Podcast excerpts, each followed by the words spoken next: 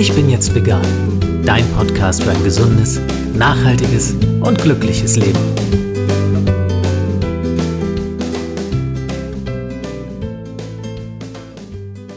Hey und herzlich willkommen zu einer neuen Ausgabe des Ich bin jetzt vegan Podcast. Mein Name ist Jens Herrndorf und ich freue mich sehr, dass du dabei bist. Hope for All. Unsere Nahrung, unsere Hoffnung. Das ist der Titel einer beeindruckenden Dokumentation, die sich mit den weitreichenden Folgen der westlichen Ernährung auf unsere Gesundheit, die Umwelt und das Tierwohl beschäftigt. Zu Gast habe ich heute die Produzentin und Regisseurin des Films.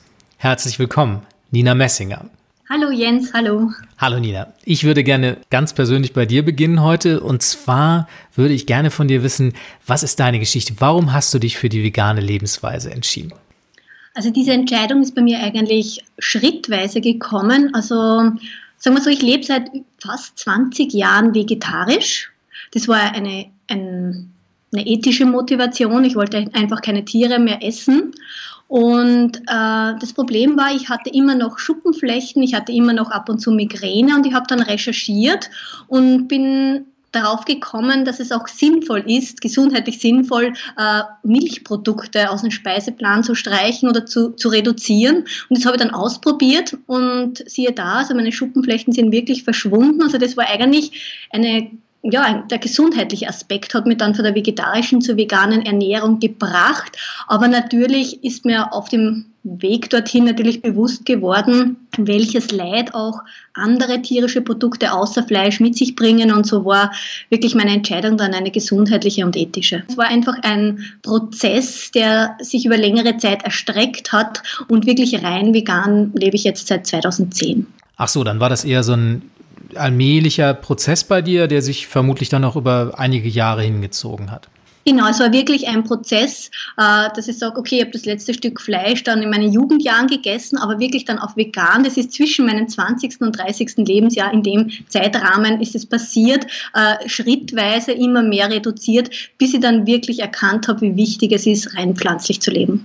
Ist die Umstellung denn bei dir dann ganz problemlos vonstatten gegangen oder gab es da irgendwas, was dich davon abgehalten hat? Es gibt ja Leute, die können dann nicht auf Käse verzichten oder auf Joghurt oder irgendwelche anderen Dinge. Gab es da irgendwas, was es dir schwer gemacht hat? Ähm, was für mich am schwierigsten war, waren die Eier.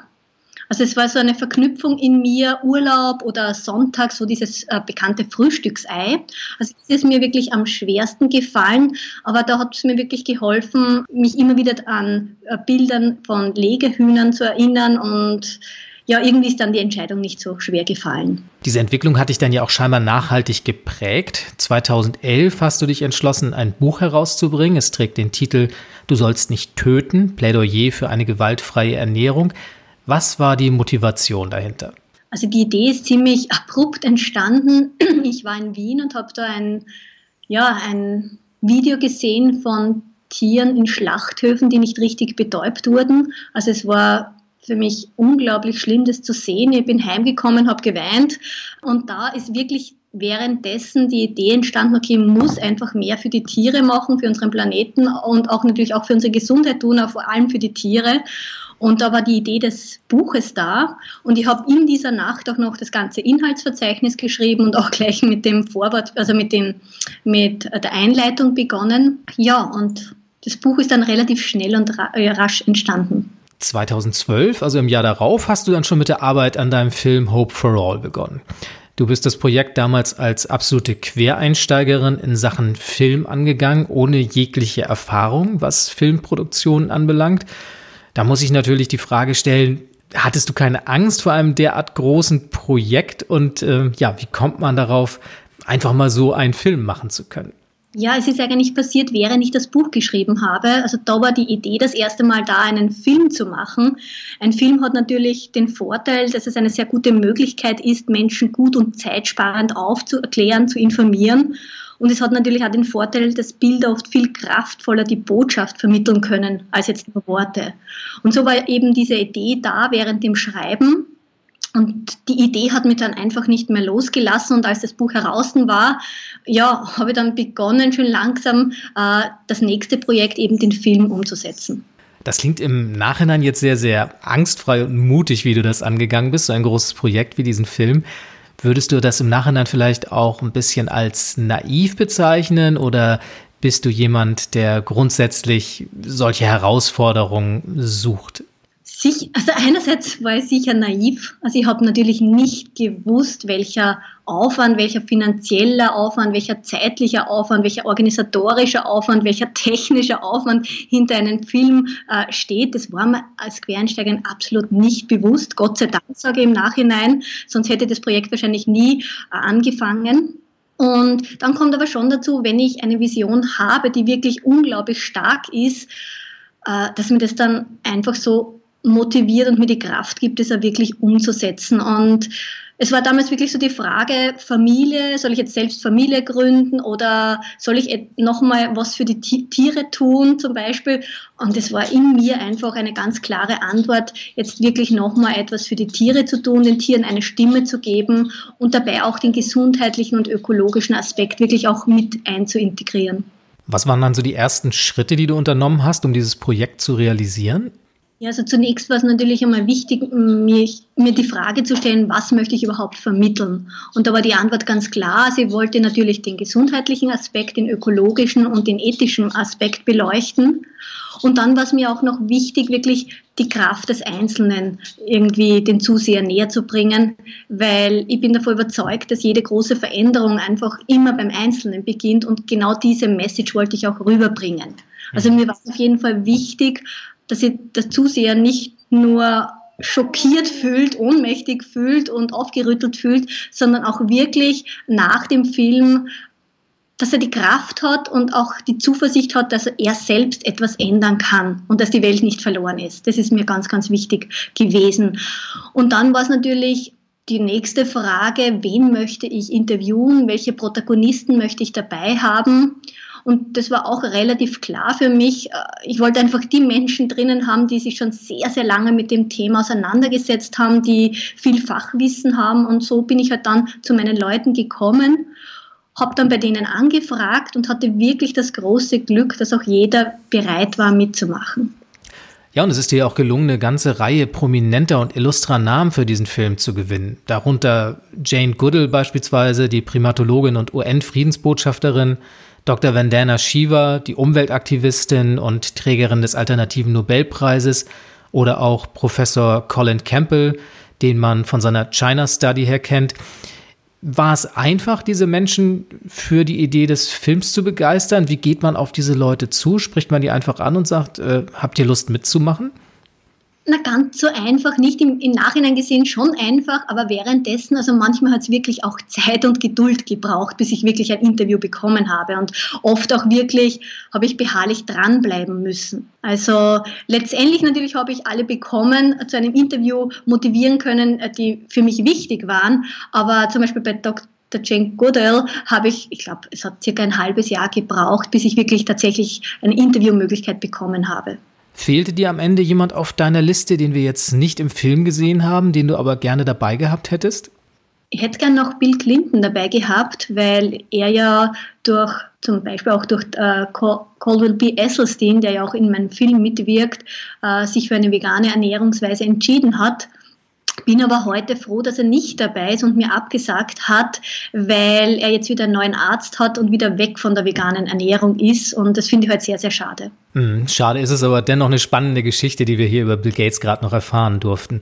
Nina, wenn du jetzt an die anderen Begegnungen zurückdenkst, die du mit den Personen hattest, die in deinem Film vorkommen, ist dir da eine ganz besonders in Erinnerung geblieben oder kannst du sagen, dass die ja einen besonderen Eindruck bei dir hinterlassen hat, dich ganz besonders beeindruckt hat?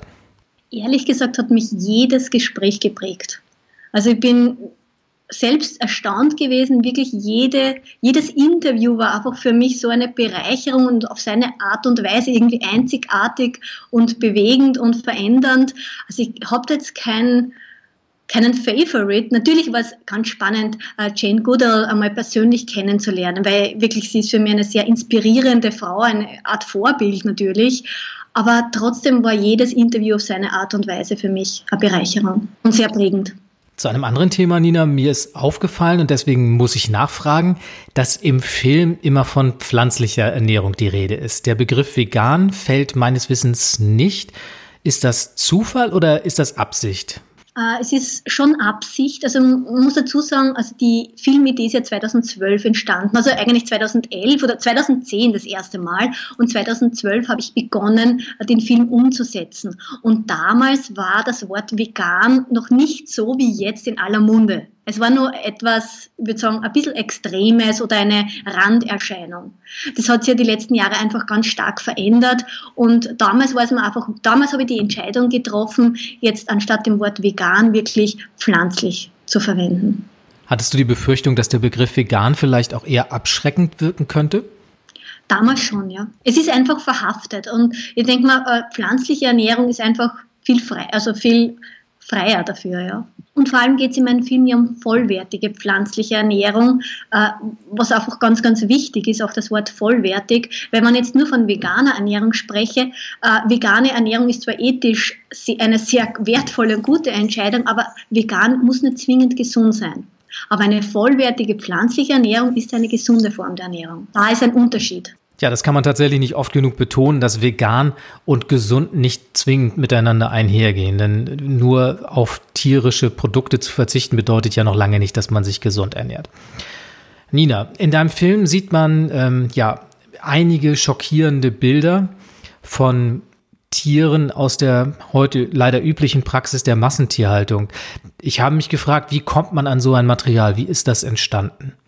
Also unterschiedlich. Zum Teil habe ich Archivmaterial verwendet und zum Teil haben wir selbst gedreht. Selbst gedreht heißt dann, was genau? Seid ihr nachts in Hühnerstelle eingestiegen oder habt ihr euch Tierschutzgruppen angeschlossen und war deren Aktivitäten gefilmt? Wie ist das genau abgelaufen?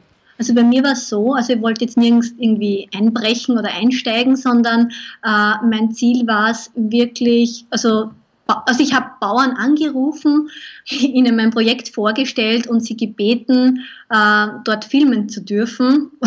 habe wirklich monatelang gebraucht, um da wirklich eine Erlaubnis zu bekommen. Und ich muss zugeben, ehrlich gesagt, auch wieder nur über Kontakte, weil ja, weil ich da jemanden gekannt habe, der in der Landwirtschaft ist und, und, und. Also wirklich dann nur über Kontakte war es möglich, weil jeden, den ich mein Projekt vorgestellt hat, der natürlich eine Mastanlage zu Hause hat, äh, hat natürlich gesagt, er möchte nicht, dass gefilmt wird. Ich habe immer dann erklärt, dass ich möchte nichts geheim filmen, er kann, der, der Bauer kann dabei sein. Ich wollte einfach nur aufziehen, äh, aufzeigen, wie es wirklich ist. Aber selbst hier hat es keine Möglichkeit gegeben, ja. Und nur dann über Kontakte und wirklich über Verträge, dass wir absolut anonym, anonym filmen und so weiter halt. Das ist ja mit Sicherheit auch ein eigenartiges Gefühl, Augenzeuge von dieser absurden Situation zu werden. Es ist ja, ja so eine legale Perversion, die man da dokumentiert in ganz offizieller Mission. Wie fühlt sich sowas an? Ja, also wir haben sie immer sehr viel Zeit gelassen. Wie fühlt sich das an? Also durch die Zeit haben wir einfach die Möglichkeit gehabt, wirklich auch in die Tiere hineinzuspüren und wirklich einmal das Gefühl zu bekommen, wie geht es den Tieren im Stall. Und das hat auch wirklich ähm, meinen Kameramann, der mir dabei begleitet hat, wirklich ja sehr bewegt und auch verändert. Hm, ich kann mir vorstellen, dass das tatsächlich ja sehr, sehr intensive und ja, schockierende Eindrücke sind. Und ich für meinen Teil muss sagen, ich tue mich schwer genug, mir solche Bilder durch die Distanz des Fernsehbildschirms oder auch der Kinoleinwand anzusehen. Da ist für mich dann schon ein Limit erreicht. Wenn du deinen Kameramann erwähnst, was genau hat das für Auswirkungen auf ihn gehabt? War er vorher ein Normalesser und ist dann zum Vegetarier oder Veganer geworden? Also einer davon war, hat, ganz, war durch, also hat ganz normal gegessen, ich sage jetzt normal, äh, äh, wirklich jetzt Mischkost, wenn man das als normal bezeichnen kann. Und äh, anfangs dann hat er wirklich lange Zeit keine tierischen Produkten, Produkte essen können und jetzt ist mittlerweile so, dass er sich halt sehr stark reduziert hat. Ja, spannend zu sehen, was das mit einem macht, wenn man das tatsächlich mal äh, vor Augen geführt bekommt, was dort passiert in solchen Situationen. Und natürlich auch ein großes Problem unserer Gesellschaft und unserer heutigen Ernährung, dass wir die Augen verschließen davor und äh, uns zu sehr entfernt haben davon, wie unsere Lebensmittel produziert und hergestellt werden und unter welchen Bedingungen diese Tiere leben und sterben müssen. Genau, und vor allem wir haben jetzt sicher nicht die schlimmsten Stelle besucht. Und allein das war ausreichend, wirklich zu sehen und zu spüren, dass die Tiere einfach ja leiden und sie wollen einfach leben und wir nehmen ihnen einfach alles, ja. Und das Leid besteht, und das muss man ja sagen, das ist ja das Absurde daran, obwohl die üblichen Standards eingehalten werden. Also die Landwirte, die ihr besucht habt, die haben sich ja jetzt nach gesetzlichen Maßstäben, nach rechtlichen Maßstäben nicht zu Schulden kommen lassen. Aber man muss natürlich sagen, dass das mit Tierwohl an sich nichts zu tun hat. Meiner Meinung nach nicht, weil ich denke, ich brauche nur einen Masthühner denken, das 20 Masthühner pro Quadratmeter. Also allein diese Zahl, das muss man sich nur mal bildlich vorstellen lassen, vorstellen. Also allein wenn man uns jetzt in einen kleinen Lift einsperren würde, wir würden die Panik bekommen. Oder sage jetzt äh, neun Legehühner pro Quadratmeter. Oder wenn wir, wir gestehen einem Mastschwein mit 110 Kilogramm eine Mindestbodenfläche von 0,75 Quadratmeter zu. Oder wenn man dann an die Anbindehaltung von Kühen denkt oder die Verstümmelung der Tiere, zum Beispiel durch die Kastration oder die Tötung von männlichen Küken und so weiter. Also all das ist normal, das aber nicht wirklich normal ist. Ja, das ist eine reine Perversion. Ich glaube, anders kann man es tatsächlich nicht nennen. Und wenn man mit offenen Augen durch die Welt geht, kann man auch nicht sagen, dass man davon nichts mitbekäme. Und insofern müsste eigentlich jeder empathiebegabte Mensch seine Schlüsse daraus ziehen. Was mich interessieren würde, Nina, du äh, bist mit Hope for All von Mai bis August 2016 durch die deutschen Kinos getourt. Du warst häufig dabei bei diesen Vorführungen und hast vor Ort auch entsprechende Diskussionen mit den Zuschauern geführt. Wie war da das Feedback? Welche Erfahrungen hast du dabei gemacht? Wie ist dein Film da angekommen? Also ehrlich gesagt muss ich zugeben, dass ich vor der Kinotour schon sehr nervös war, weil ich habe einfach nicht gewusst, was auf mich zukommt und ich habe mir wirklich oft manchmal die schlimmsten Szenarien vorgestellt. Aber letztendlich war, also ich habe keine einzige wirklich schlechte Erfahrung gemacht. Also ich war absolut positiv überrascht, wie offen die Zuseher waren. Also es waren immer schöne Gesprächsrunden und es waren auch immer wieder Fleischesser dabei, die natürlich auch kritische Fragen gestellt haben, aber letztendlich haben eigentlich alle immer erkannt, dass das System, das wir jetzt haben, wirklich krank ist und dass es Veränderung braucht. Und dass die Veränderung wieder beim Einzelnen beginnt. Und das hat mich wirklich sehr motiviert und sehr gefreut und das finde ich einfach schön, denn jeder Einzelne zählt. Eine Frage, die sich mir in diesem Zusammenhang immer stellt, ist, ob so etwas wie dieser Film am Ende nicht doch eher ja ein Predigen zu den schon Bekehrten ist. Also ob man möglicherweise nur die Leute erreicht, die eh schon vegetarisch oder vegan leben, oder ähm, ob man ja tatsächlich auch noch Fleischesser anspricht äh, und dazu motivieren kann, ihr Verhalten zu überdenken oder sogar zu ändern. Wie schätzt du das ein? Es kommt darauf an, wo die Filmvorführungen stattgefunden haben. Also jetzt nicht nur die Kinotour, ich, ja, ich bin ja auch bei anderen Filmvorführungen unterwegs, ob das jetzt im Gemeindezentrum ist, also egal wo. Aber es kommt dann einmal darauf an, wo findet die Filmvorführung statt. Eher im ländlichen Bereich, da gibt, kommen natürlich auch Fleischesser hin oder sind es eher Großstädte, dann sind vielleicht wieder mehr Vegetarier und Veganer im Publikum. Also das ist total unterschiedlich.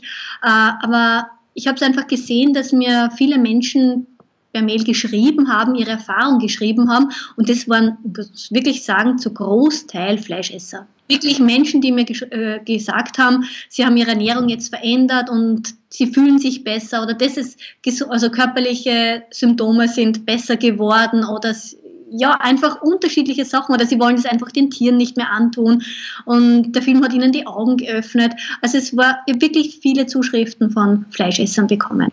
Ja, das ist ja wirklich ein tolles Feedback, wie ich finde. Lob kam auch von sehr, sehr prominenter Seite. Paul McCartney schrieb, ich zitiere, dieser wichtige Film zeigt, was wir tun müssen, um diesen Planeten und all seine Bewohner zu schützen. Wie kam es zu dieser Aussage? Wie kommt man an Paul McCartney und äh, wie, wie kommt es zu diesem Zitat? Also ich habe natürlich ihn recherchiert, ich bin ein großer Fan von ihm und seiner Musik und er lebt ja selbst seit vielen Jahren vegetarisch und jetzt auch vegan.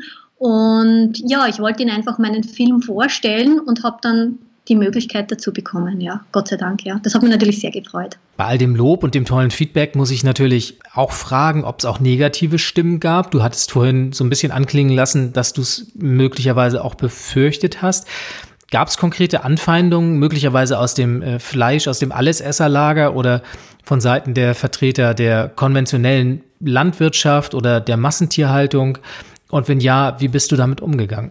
Eigentlich war es so, dass ich die größte Kritik eigentlich eher von den Veganern bekommen habe und nicht von den Fleischessern. Aha, das ist spannend. Worum ging es da genau? Wir haben dann einige entweder bei den Gesprächsrunden oder auch per Mail geschrieben, eben bei den Gesprächsrunden gesagt, dass sie halt ja nicht mit gewissen Protagonisten übereinstimmen oder warum habe ich den drin und warum habe ich die drinnen und warum nicht den oder nicht die. Also da sind halt ein, ein paar Rückmeldungen gekommen und auch Kritik gekommen, aber wie gesagt, also man kann, glaube ich, keinen Film produzieren, der wirklich dann es allen recht macht. Also wie gesagt, mein Ziel war es wirklich, den Menschen aufzuzeigen, welche Folgen eben tierische Produkte haben, vor allem tierische Produkte aus, Massen, äh, aus Mastbetrieb, also aus Massentierhaltung und wie wertvoll eine rein pflanzliche biologische Ernährung ist. Also das war mein Hauptziel und natürlich kann man das auf unterschiedlichste Wege machen. Ja, und ich denke, die Botschaft des Films an sich ist klar und man wird es nie allen Menschen recht machen können. Und ja, er muss ja am Ende auch deine Handschrift tragen und äh, das vermitteln, was dir persönlich wichtig ist. Oder auch natürlich äh, die Kritik, warum ich Menschen, Protagonisten drinnen habe, die selbst Fleisch essen.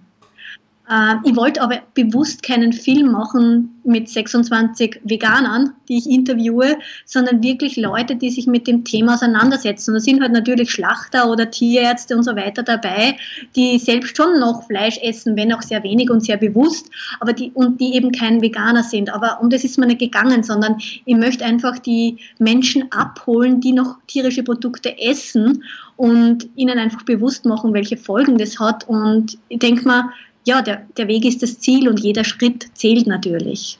Ja, das ist eh eine Sache, die mir sehr gut gefallen hat, diese positive Grundstimmung des Films und dass er frei von Dogmatismus ist, soweit man das natürlich sein kann im Rahmen eines solchen Themas und ja nicht so lehrmeisterlich äh, daherkommt und äh, weltverbesserisch, sondern dass er eher Vorschläge macht. Und ich fand es sehr objektiv und ja, auf eine angenehme Art und Weise präsentiert, die äh, ja Veganismus oder pflanzliche Ernährung auch wirklich in einem positiven Licht dastehen lässt. Danke. Also es war auch mein Ziel, jetzt nicht lehrmeisterlich zu sein, aber doch eine klare Message zu vermitteln.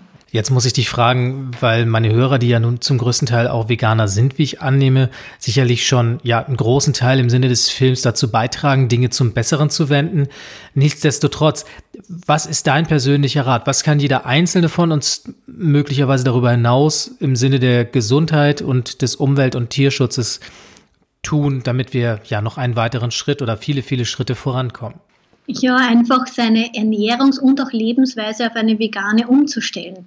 Und hier wirklich äh, auf vollwertige Ernährung achten und wirklich auch äh, Produkte aus biologischer Landwirtschaft bevorzugen. Das ist ganz, ganz wichtig. Wenn du das jetzt ansprichst, heißt es auch bei dir, dass ein bewusstes ähm, ja, und umwelt-tiergerechtes Leben nicht auf dem Teller aufhört, sondern sich auch noch auf viele andere Bereiche des Lebens erstreckt, oder? Genau, auf alle Fälle. Also ich meide Daunen, ich meide Wolle, ich meide Leder. Ich schaue natürlich auch bei der Kosmetik oder bei den Reinigungsmitteln, dass sie halt tierversuchsfrei sind, dass sie pflanzlich sind, dass sie biologisch sind. Also das war auch ein Prozess, aber ja, der ist auf jeden Fall heutzutage machbar und schaffbar und das kann jeder. Ja, das ist etwas, was mir viele Veganer auch immer wieder bestätigen, dass der erste Schritt natürlich die Ernährung ist der Verzicht auf tierische Produkte auf dem Teller in der Ernährung und ähm, dass sich dann nach und nach halt ein Bewusstsein dafür einstellt, was wir halt täglich auch konsumieren und wo tierische Produkte, wo umweltschädigende Produkte, wo nicht faire Produkte äh, eingesetzt werden oder Bestandteil sind von, von Dingen, die wir halt ähm, ja unbedarft zu uns nehmen. Und ähm, da gibt es ja heutzutage viele, viele Möglichkeiten, auch auf Alternativen zuzugreifen. Genau, und es gibt mittlerweile auch sehr gute Alternativen. Also da hat sich die letzten Jahre wirklich sehr viel zum Positiven verändert. Ja, nichtsdestotrotz, ich würde gerne nochmal einen Blick auf das Hauptthema auch des Films werfen, die Ernährung. Wenn wir jetzt mal einen Blick in die Zukunft wagen, 20, 30 Jahre voraus, was denkst du, wie wird sich unsere Ernährung im Laufe der nächsten Zeit verändern oder verändern müssen. Glaubst du, dass diese, dieser Wandel durch ein, tatsächlich durch ein Umdenken der Menschen herbeigeführt wird? oder dass möglicherweise eher Verbote und Sanktionen seitens der Politik dazu führen werden, dass äh, ja der Fleischkonsum und der Konsum von tierischen Produkten reduziert wird, ähnlich wie das ja heute beim Rauchen geschieht. Puh, ich bin natürlich keine Hellseherin, aber trotzdem bin ich sehr optimistisch. Also ich glaube schon, dass sich sehr viel ändern wird und ich sehe ja jetzt immer mehr Menschen auf der ganzen Welt äh, denken um oder denken bewusster oder erkennen, dass das, was sie tun, natürlich Folgen hat und wirklich auch nicht nachhaltig ist. Und das Schöne ist, wenn jemand erkannt hat, äh, welche Folgen sein Tun hat und er das Tun verändert, dann bleibt er auch meist dabei. Das ist so ein Dominoeffekt, denke ich mir. Und ja, das ist natürlich auch meine Hoffnung. Ja, das hoffe ich auch und der Film wird natürlich seinen Teil dazu beitragen. Den Film gibt es mittlerweile als DVD und als Download. Wo genau kann man den Film bekommen, wenn meine Hörer daran interessiert sind? Also den Film gibt es überall seit Oktober 2016, also ist er im Handel erhältlich und den Film gibt es auch direkt bei mir, also unter www.hopeforall.at, gerne auch auf Wunsch signiert. Ja, also ist überall erhältlich. Ja, gibt es darüber hinaus noch irgendwas, was man machen kann, wenn man dein Projekt unterstützen möchte? Das war ja, nehme ich an, auch ein großer finanzieller Kraftakt. Für dich kann man möglicherweise spenden oder irgendwas anderes tun, um die Botschaft des Films zu verbreiten? Ja, natürlich. Also der Film ähm, wurde nicht mit staatlichen Förderungen ähm, produziert, sondern aus privaten Mitteln, also mein Eigenkapital, ich habe privates Darlehen aufgenommen und mit Hilfe von privaten Unterstützern wurde er finanziert. Und wie gesagt, ich habe mich natürlich ein bisschen unterschätzt bei diesem Projekt. Also ich habe natürlich das Ausmaß des Projekts ein bisschen unterschätzt und deshalb bin ich natürlich immer dankbar, wenn jemand vom Film begeistert ist und sagt, okay, äh, dieses Projekt unterstütze ich gerne und der hat auch wirklich auf der Website die Möglichkeit, äh, eine, den, Film zu äh, den Film zu unterstützen. In diesem Sinne nochmal ein Appell an alle meine Hörerinnen und Hörer. Wenn ihr den Film mögt, wenn ihr begeistert seid, kauft ihn euch oder schaut auf www.hopeforall.at, was ihr möglicherweise darüber hinaus noch tun könnt. Nina, du hast jetzt diesen Film abgeschlossen und äh, natürlich muss ich dich fragen, was deine nächsten Pläne sind. Hast du konkrete Projekte in der Schublade? Was steht bei dir als nächstes an? Also Hopeful wird sicherlich auch in Zukunft noch mein Projekt sein. Also ich möchte natürlich, äh, dass es eine englische Fassung gibt. Ich möchte natürlich auch meine Infos, die ich während den Interviews oder während meiner Recherchearbeiten gemacht habe, also auch ich möchte diese Infos auch weitergeben in Infogesprächen. Wenn zum Beispiel jemand Interesse hat an einer vegetarischen oder veganen Ernährungsform, dann unterstütze ich ihn gern dabei. Auch dazu gibt es die Möglichkeit auf meiner Website.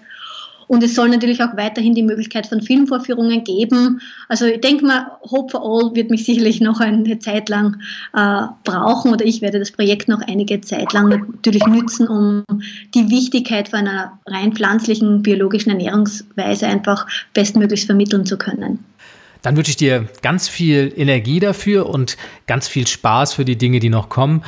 Ja, und wir sind leider schon am Ende angelangt. Ich bedanke mich für dieses tolle Gespräch und sage recht herzlichen Dank, Nina Messinger. Danke auch. Tschüss. Tschüss. Wow, das war wirklich eine sehr, sehr spannende Ausgabe des Ich bin jetzt vegan Podcasts, wie ich finde. Ich hoffe, auch du hattest viel Spaß beim Zuhören und wenn ja, freue ich mich natürlich, wenn du den Podcast weiterempfiehlst oder mir eine Bewertung auf iTunes hinterlässt.